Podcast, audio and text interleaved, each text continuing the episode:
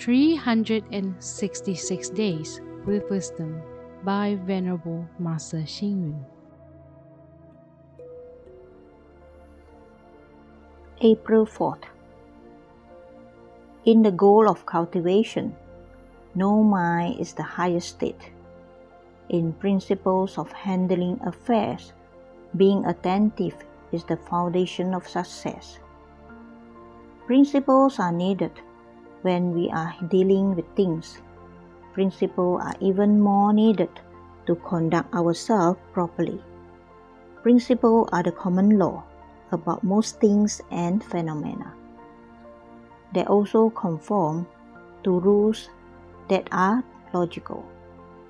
Principles prevent chaos, disorder, and confusion.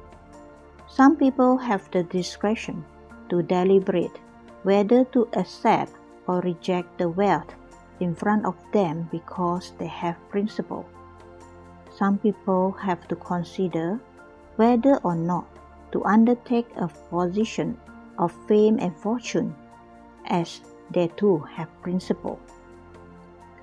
To conduct oneself in this world, sometimes we have to be slightly flexible, while at other times we have to stick to our principles.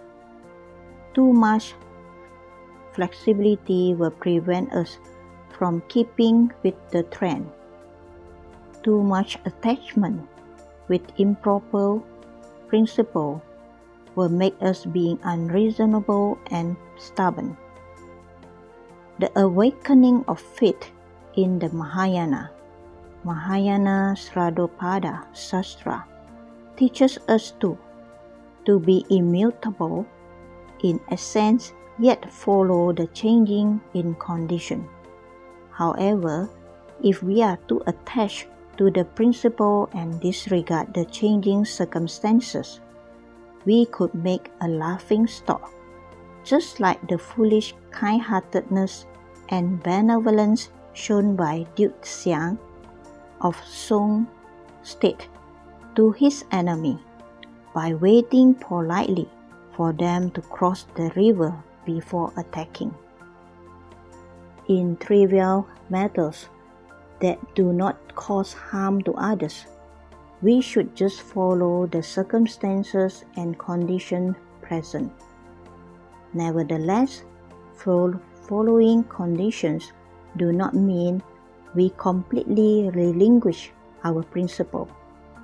Therefore, it is wise to follow conditions provided the circumstances are suitable.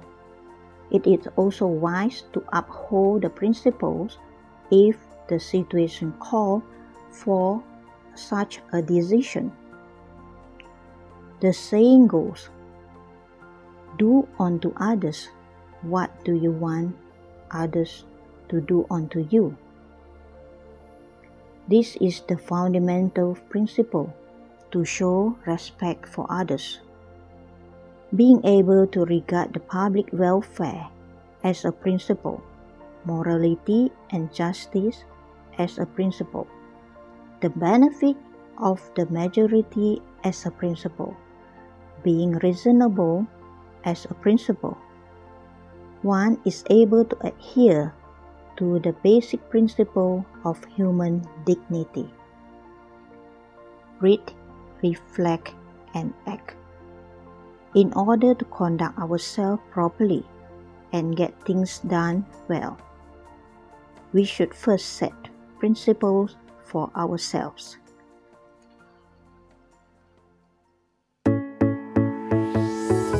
Please tune in, same time tomorrow as we meet on air.